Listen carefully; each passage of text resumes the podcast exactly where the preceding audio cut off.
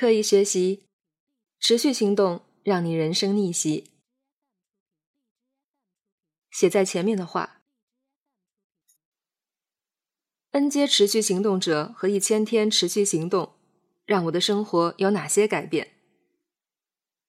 从二零一四年一月起，我每天写一篇文章，到二零一六年九月，总共写了一千天。我回头看这三年积累的文稿。有一百多万字，但这三年给我的生活带来的变化可谓天翻地覆。除却这些积累的文字，这一千天的持续行动带给我更多的是理念层面的改变和认知的重大升级。我做了一些自己从来没有做过的事情，获得了从未有过的经历。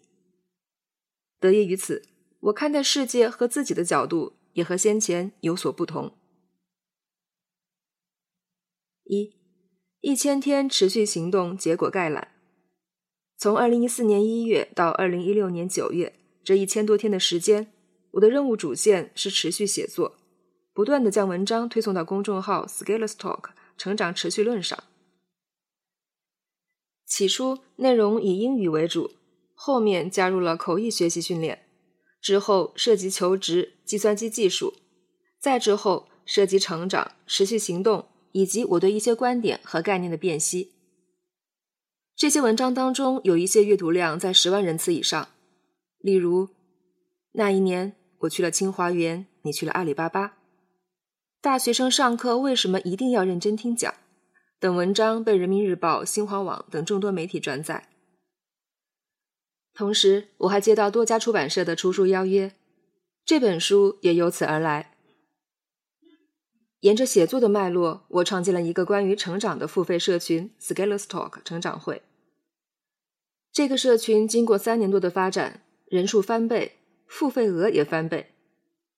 正因为我在写作和社群方面的扎实工作，才有机会结识了许多前辈，包括万能的大熊老师、李笑来老师、古典老师、肖秋水老师、秋叶老师。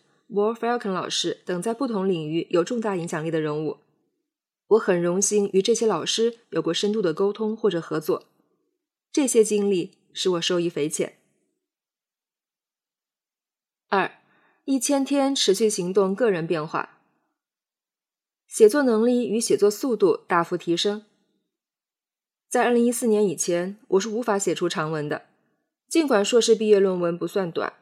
但是如果要对一个话题展开连续的深入思考，我的思维就很容易中断。造成此现象的原因是我把大量时间花在微博、公众号以及各路社交媒体上，沉溺在时间线上的新闻资讯，以为自己走在时代的最前沿。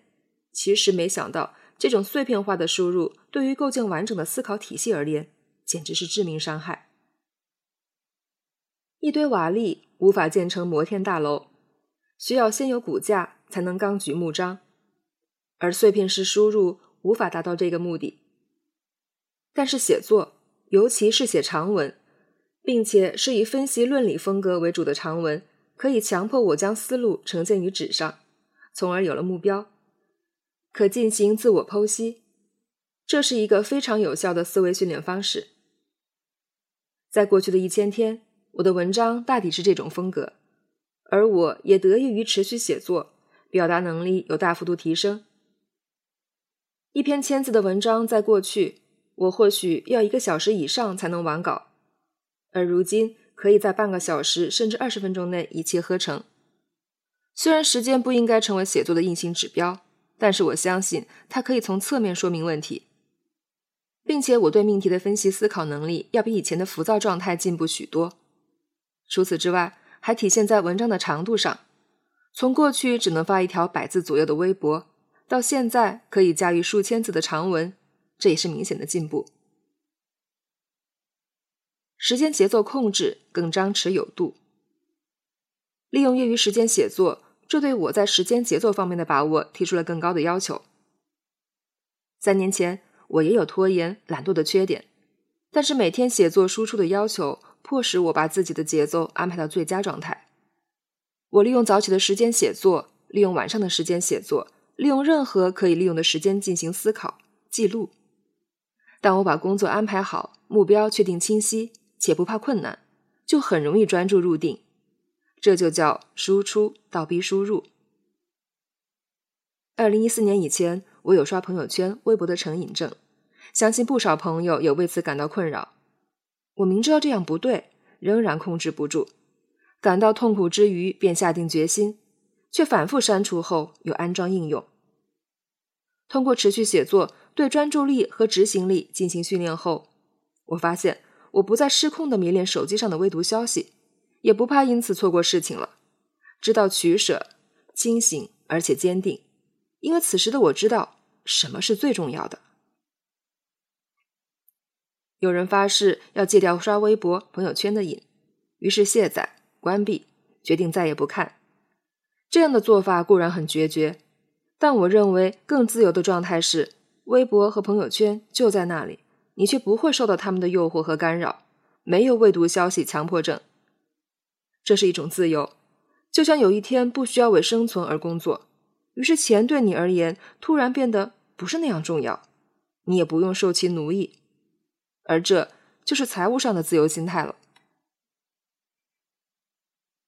三，N 阶持续行动者和一千天持续行动计划。在这一千天的实践基础上，我总结了自己的行动经验，提出了两个主要概念：一个叫 N 阶持续行动者，一个叫一千天持续行动计划。希望能给同样在行动路上的你一些不同的视野。N 阶持续行动者，这里我借入了数学里的底数和阶的概念，提出 N 阶持续行动者的概念。以十为底数，n 为幂，十的 n 次方代表能够持续行动的天数。提出这么一个体系的意义在于，我们能以一个更加宏大、全面的格局看到自己在做的事情。一旦格局视野打开，就不太容易得意自满了。一阶行动者。一般做一件事情，在十天左右就会面临极大的放弃风险，或者干脆直接放弃，这就是一阶行动者。比如，有人感到生活不如意，于是晚上下决心第二天要早起，结果坚持两三天就又回到原来的生活状态了。一阶行动者的瓶颈在于行动力，也就是坚持一周左右就没劲了，而这往往是因为他们在行动系统方面有诸多漏洞需要修补。就像没有体力的运动员，急需体能训练。二阶行动者，二阶行动者成功完成了一百天的持续行动，然后就歇着了。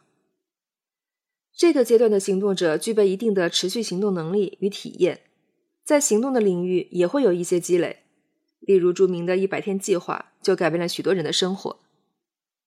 二阶是大众阶，也就是大众乐于讨论和议论的。因为时间不长，只有三个月左右，但是二阶行动者的瓶颈在于学习系统和格局，也就是持续坚持一百天，对于成长而言，其实只是摸到了门边儿。对于硬技能，一百天只能让你入门，如果不续航，马上就会回落到原有的模式。这不是说二阶没起作用，对于一阶的行动者来说，进到二阶是很关键的。但是行动者到了二阶以后，应该马上打开格局，升阶行动，否则就容易停滞不前了。三阶持续行动者，当我们能把一件事情持续行动到一千天的时候，我们就是三阶持续行动者。我在三阶才把“持续”二字加上，因为就我们的生活而言，时间还是需要长一些才能见证持续。三阶至少需要三年的时间，也正因为这个阶段足够长，才能够真正见证到一些改变和突破。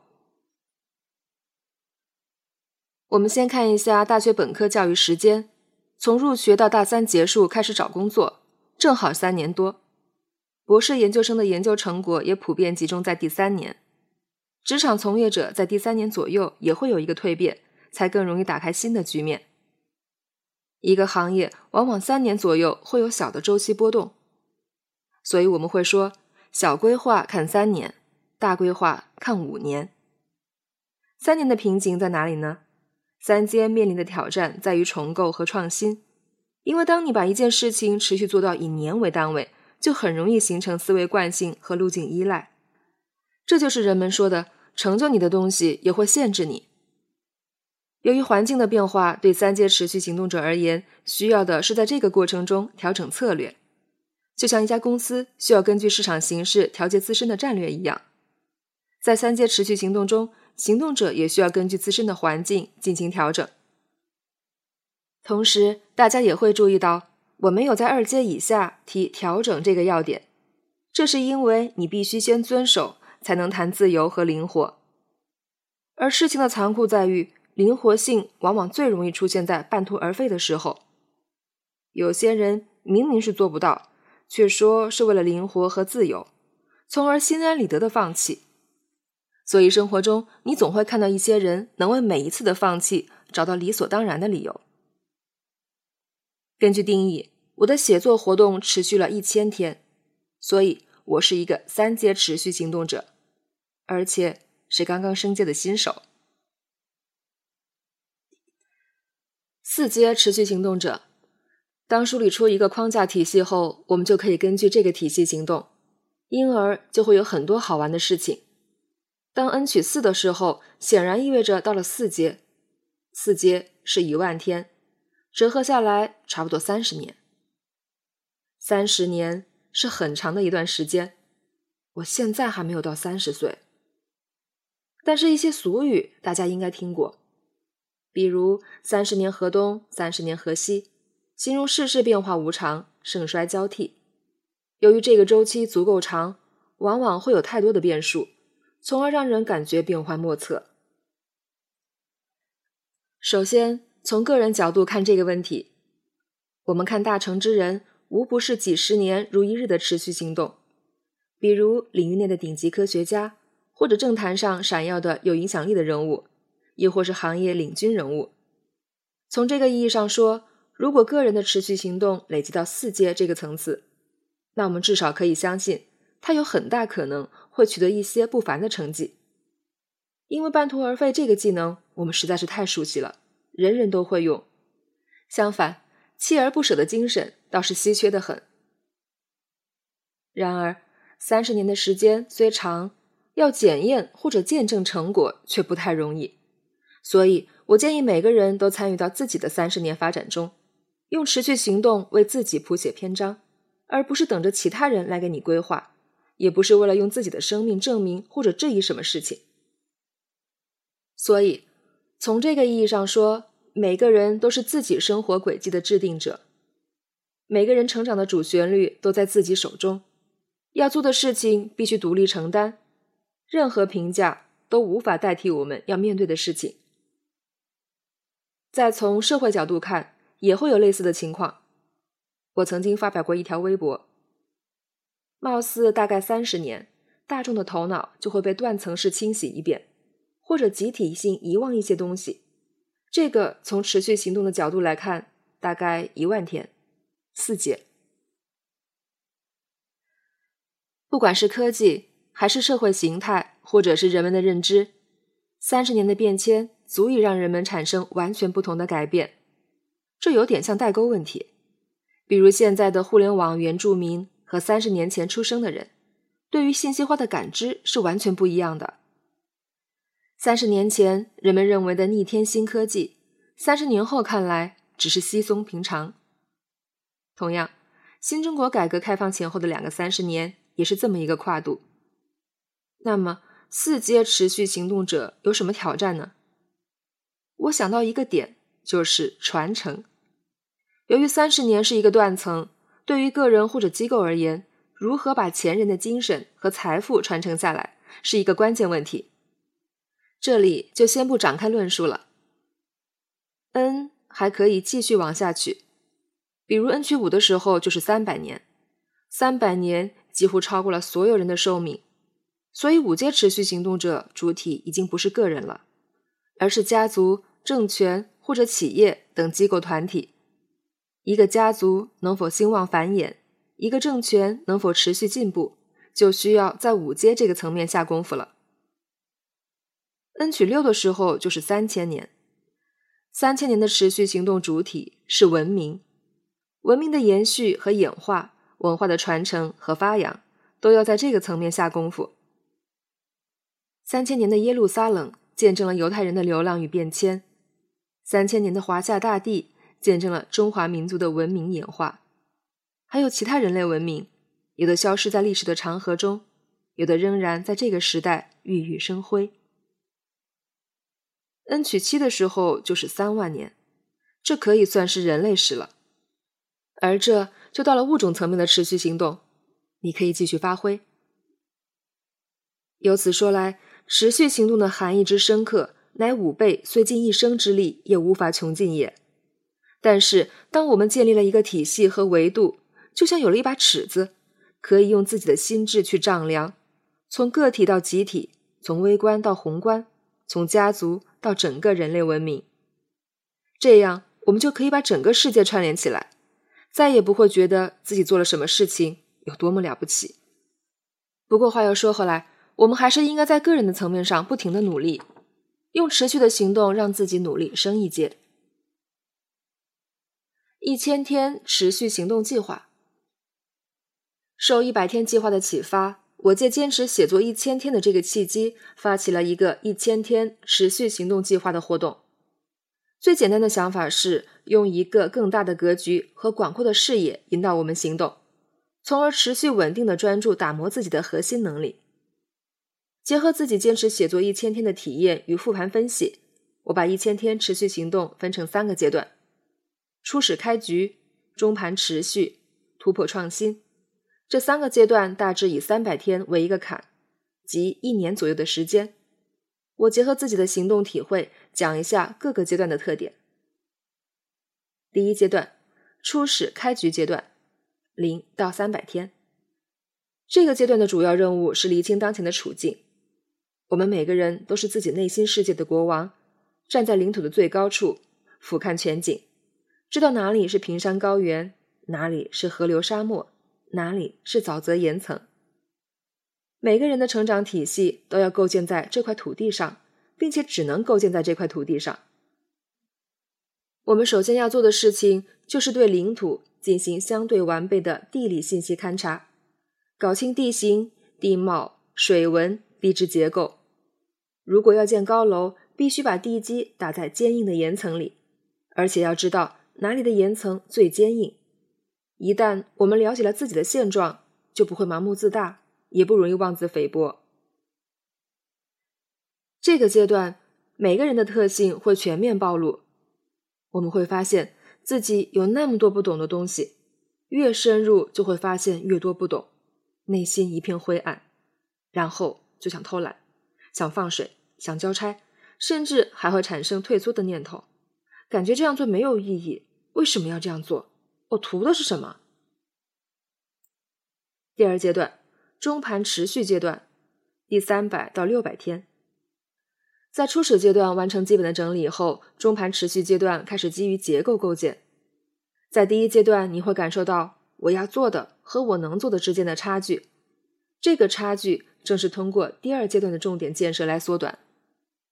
这里采用的是朴素逻辑，缺什么补什么，有困难解决困难。直接硬上，用时间换空间，用耐心换进步。同时，我们要抵御放弃的诱惑，因为中盘是长跑，有时候你会感到无趣，但拼的就是坚持。同时，在初始阶段基本稳定后，可以开始加载任务。是否加载的判断标准，在原有任务能保持每天做到位并有所进步的基础上，仍然有足够多的心智和力量完成更多的任务。同时，从原有任务中找到了乐趣，可以自然持续，不用刻意说服自己去做，这样就可以加载新任务。第三阶段，突破创新阶段，第六百到一千天，这个阶段主要解决以下三个问题。如果你能解决这三个问题，相当于重塑了自己。首先，路径依赖的问题，前六百天持续行动会形成固定的模式。本阶段要跳出来审视已有模式，对于好的要保留，不好的要注意控制和改进。其次，思维惯性的问题，大环境在改变，我们需要根据新的环境做出改变，同时格局和形式也会改变，需要为未来做新规划。最后，自我摧残的问题。当我们变得更好，而潜意识没有接受的时候，我们就会搞砸计划，回到原来的自己。这个趋向需要注意。在一千天的持续行动中，以上任何一个环节都有可能出错，于是有人放弃，然后又回到了过去。只有持续下来，我们才能看到明天的曙光。限于篇幅，我无法给出上述每个阶段我个人的案例，除非你自己也做一些事情，否则很难体会第二阶段以后谈论的话题。下面我配了一个示意图，代表了我们的成长曲线，大家感受一下。四一千天持续写作的感受，分享一下这一千天持续行动带给我的一些感受。关于读书和学以致用，我在这里描述两种情况，希望能给读者带来思考。第一，我在写作初期会害怕后面没有什么东西可写，于是我设想的解决方案是需要大量的读书才能保证内容的供给。但是这一千天的事实是。我并没有读太多的书，也没有出现无字可写的情况。最终的结果是我做了许多事情，建立社群、出版作品、组织活动等，每一件事情都有不一样的特点。第二，当我读书的时候，我会把书中的逻辑和我之前在文章中讨论过和梳理过的点进行关联和匹配，对照其中的异同之处。我发现。带来启发的往往不是书里的信息，而是作者的分析脉络与逻辑思路。正因为这样，我没有用如今互联网知识圈广泛传播的快速阅读的方式来阅读大量书籍。这些实践带给我两种感受：第一，我们不能采用单一变量的方式来过分美化读书的作用，好像你在现实生活中遇到的挫折困苦，一拿起书就自然解决，消失不见了。而实际上是你不直接面对问题，问题就会始终在那里。第二，对于一本书，你能消化多少，不是由采用的方法决定，而是由你自身消化系统的能力决定。而这个消化系统就是学以致用的能力。所以，如果你自认为博览群书，但是生活依旧穷困潦倒的话，我认为你不是一个执行到位的读书人。至少你学以致用的能力不是很好。鉴于这种情况，你可能需要一个一千天的持续行动。不要相信自己就是这副德行，必须时刻倒逼自己。网上有各种养成习惯的方法，但是对我而言，只有简单的一条：习惯就是每天都做。如果你哪一天不做这件事情了，就不再是习惯了。所以。从什么二十一天养成一个终身受益的好习惯之类的套路中抽离吧。世界上如果真的有一劳永逸的事情，那么人类社会早就不存在了，你也不会为自己的言行不一致而感到痛苦了。但是我们有一种自带的属性，就是在思考未来的时候，非常容易高估自己的能力，过度放大未来的美好，透支成功的快感，忽略过程中的困难。于是，在实际坚持的过程中，当我们真正遇到困难的时候，往往视而不见。我们就是这副德行，所以在持续行动的路上，你不要太相信自己。人们为了逃避真正有意义、有价值的思考行动，能做出许多没有底线的事情。所以，时刻保持警惕，告诫自己，也许这样反而可以走得更远。当我们认清这个属性以后，方法和技巧其实就自然而来了。自己想明白最宝贵，哪怕书上早就写了。我对于写作有一个观点是：我写我心，我写我情，我写我世界。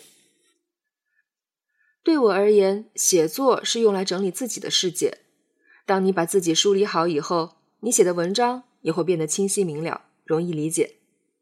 当我们关注自己内心的时候，其实更容易处理好与外界的关系，而我们的写作也就顺理成章的变成了一种对自己内心世界的推演。